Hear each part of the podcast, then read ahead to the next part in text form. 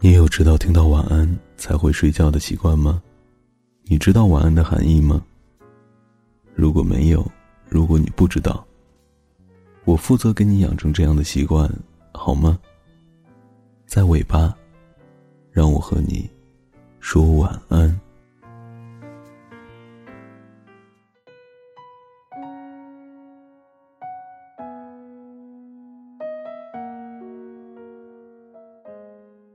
其实我已经不爱你了，在我们结婚两年以后，你也早就不爱我了，在我们结婚两年以后，你明白，我了解，我们都没有说出来。我睡在客厅，你睡在卧室，我们养的狗天天待在笼子里。你忘记了我们当初为什么要结婚，我也说不清楚，我们为什么要在一起。去年夏天，你辞去了工作，开始学习法语。你说你在北京待腻了，要去巴黎。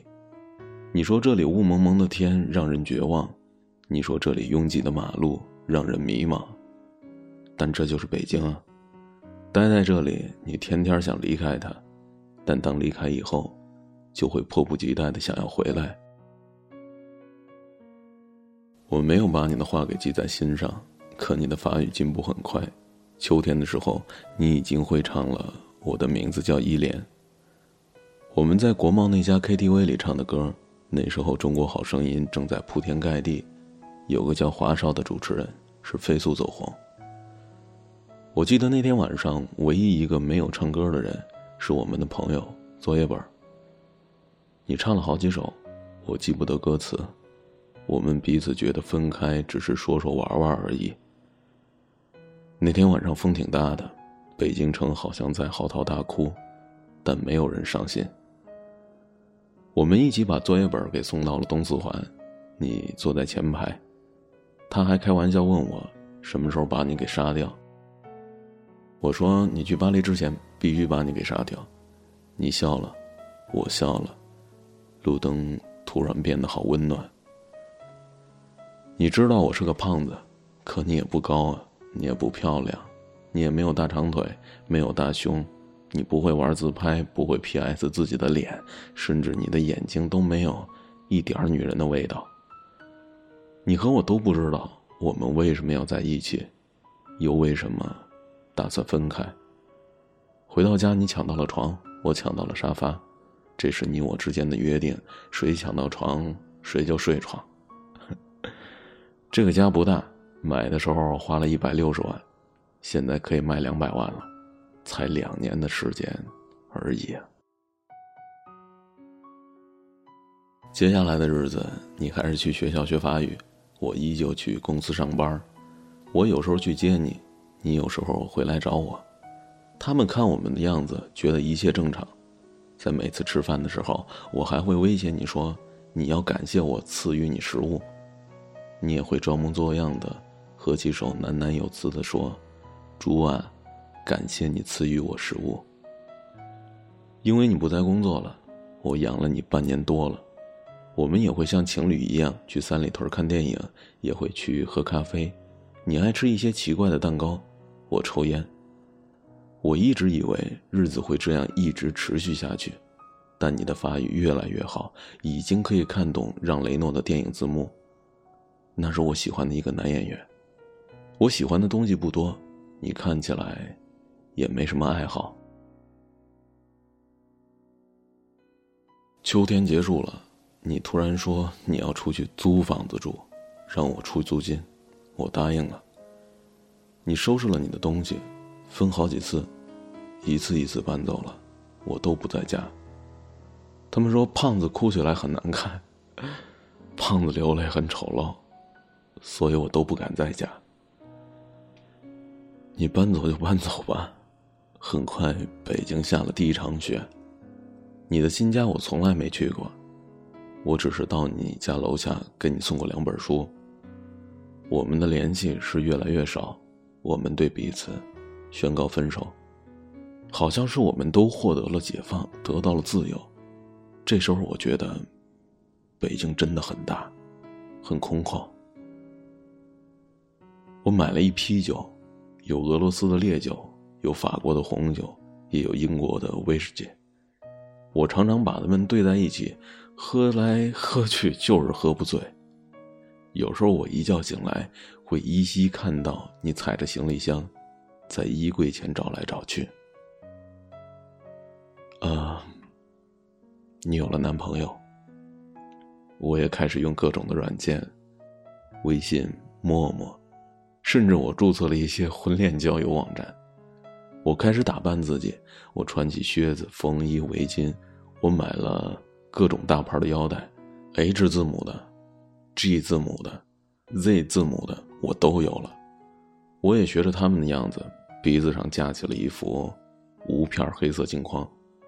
作业本嘲笑我说：“越来越像一港怂了。”北京下第二场雪的时候，我找到了女朋友，皮肤白净。大长腿，脾气泼辣，有翘臀，她甩开你十条街。从这之后，我们彼此就不再有联系了。我懒得理你。我记得我曾经说过，同行的人远比要抵达的地方更重要，所以电台取名“带你去流浪”。为这个名字，我自己曾经感动过自己。如今电台成立一周年在即，回想着过去的一年，感慨很多，但是感动更多。你我之间素昧平生，因为声音，因为夜晚，我们相识了，我们携手走完了这一年。你以为是我陪伴了你，可陪伴从来都是相互的。你不知道的是，你也在陪着我。无数个夜晚，因为有了你的陪伴，我才安然入睡。谢谢你，我的小耳朵。电台成立一周年，微信公众号也已经建立了，公众号汉语拼音搜索“风帆八九六”，找到我。我们依然谈天，依然说地，我们依然在一起。我从朋友那里得知，你的法语考试通过了，你的法国大学也寄来了通知书，你的签证也过了。我从来都不相信这些是真的，直到你回家取走了最后一件行李。那天刮着大风，作业本这二逼终于突破了他的人生，出国。并且从国外安全的回来了，他洋洋自得的跟我说了一些奇闻怪事儿，我一句都没听进去。我跟他说：“你要去巴黎了，来见最后一面吧。”我们三个人一起去三里屯吃的饭，一家川菜馆，辣的我难受。你吃的很开心，我吃了三口就再也吃不下去了。我看看你们两个人吃的杯盘狼藉。一个劲儿的抽烟，假装我很忙的样子，不停的看着手机。三里屯广场上大约有上千人在走来走去，我跟你也经常来这里走来走去。我们一起去过的影碟店已经关门了，我们吃过无数次的麻辣烫也如今冷冷清清。我们去过无数次的苹果店，却照样是人满为患。你说，你给我买个硬盘吧，我要用来拷电影。我去给你买了一最贵的，一千五百块。你说把你的录音机给我吧，我给了你。你说把你的相机给我吧，我给了你。你说把你的墨镜给我吧，我给了你。你要什么我都给你。我不知道我为什么会这么慷慨，我好像巴不得你将我的一切都拿去。第二天你跟我回了老家，我爸给了你一叠钱，走出家门，你很自觉的。把钱装到我的口袋里，我妈送给你的金表，你也悄悄的放到我的包里。我说：“离婚手续怎么办呢？”你说：“把协议寄到巴黎，签字寄回来。”我知道，你和我都受不了到民政局的那种刺激。终于，你我在没有作业本在场的情况下，我们吃了最后一顿饭。红酒对碰，两年已逝，你我相视无语。你感谢我这两年对你还算不错，我假装祝你一路顺风，说过去的都过去了，愿你有新的开始。我到此时才明白，原来电影里那些感人的离别镜头都他妈是假的，什么抱头痛哭、诉说衷肠，在现实当中都不存在。我以为我不会觉得难过。直到这顿饭吃完，我突然发现，你我都没有动筷子。我只是不停在问你：房子租好了没？学校安排好了没？带好药物了没？手机相册、录音机充满电了没？护照、机票放好了没有？我问的都是这些话，你说我磨磨唧唧、絮絮叨叨，不像前任老公，倒像是前任老爸。你看，我从来都没说过一句挽留你的话，我们竟然也都没有挽留过彼此，照样是我买单。我在心里说。这是我最后一次为你买单了。你也是，跟我吃的最后一顿饭。第二天我没送你去机场，我知道送你走的那个人不应该是我。可我还是去了机场。我躲在 T 三的一个角落里。我想着再多看你一眼。你长得不漂亮，你没有大长腿，你没有大胸，你皮肤不白，你个子很矮。可我。还是想再看你一眼。无数人在机场分别，有的人拥抱，有的人挥手，有的人只是用眼神对撞一下。我没有看到你，没有伤心。机场离咱们家只有短短的三十分钟车程，我就是感到我突然没法开回去了。我在车里坐了很久。天上的飞机不停的飞走，也有飞机不断的降落。我忽然有一种我是在这里等你回来的感觉。你的航班已经飞走很远了，机场从没有几个人到人越来越多，再到人越来越少。太阳从东边走到南边，又走到西边。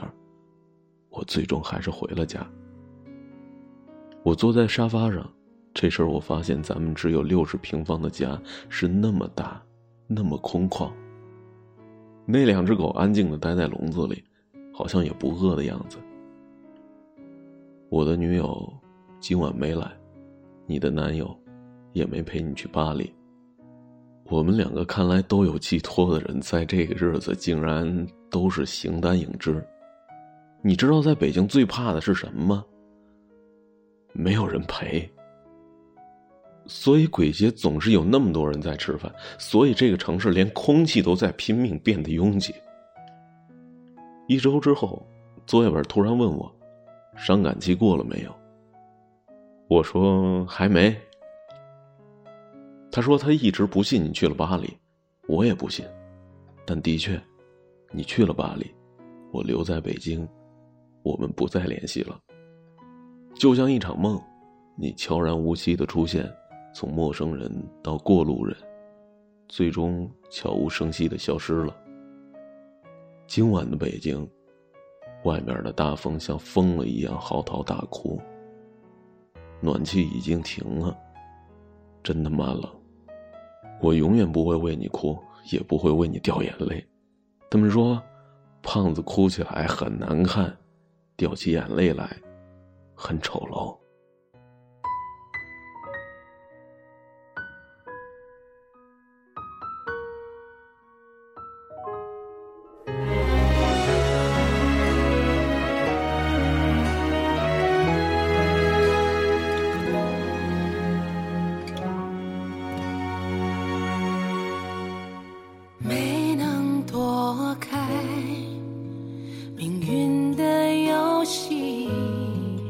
还不是走的太早，就是来的太迟。风把头发吹乱，习惯自己梳理。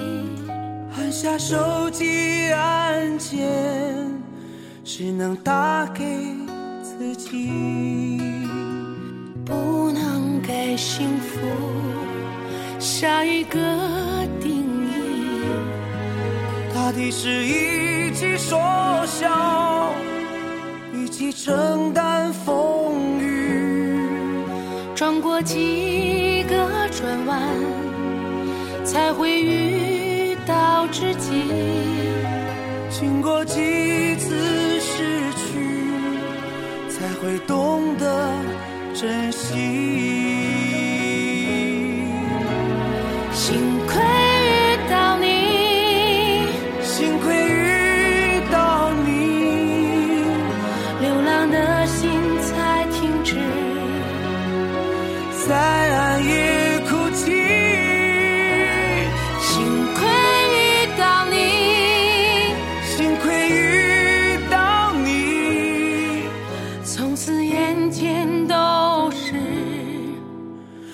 他俩的日子。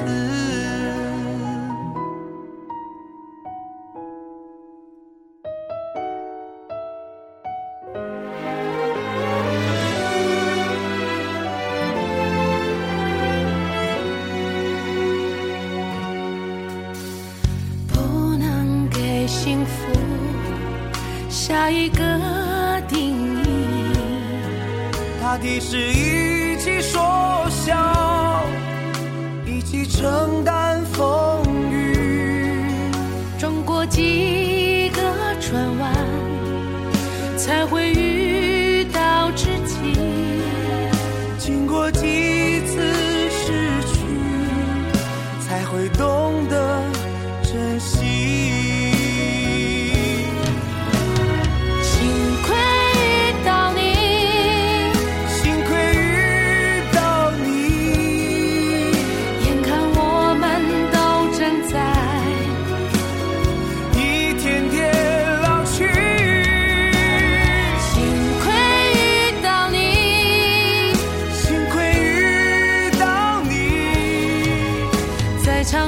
途都能闻到花开的香气。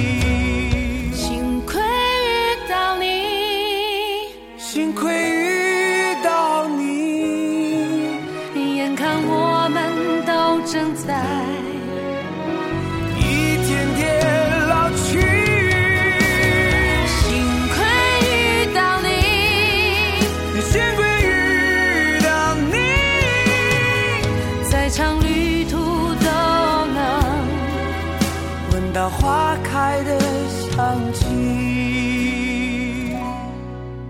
再长旅途都能闻到花开的香气。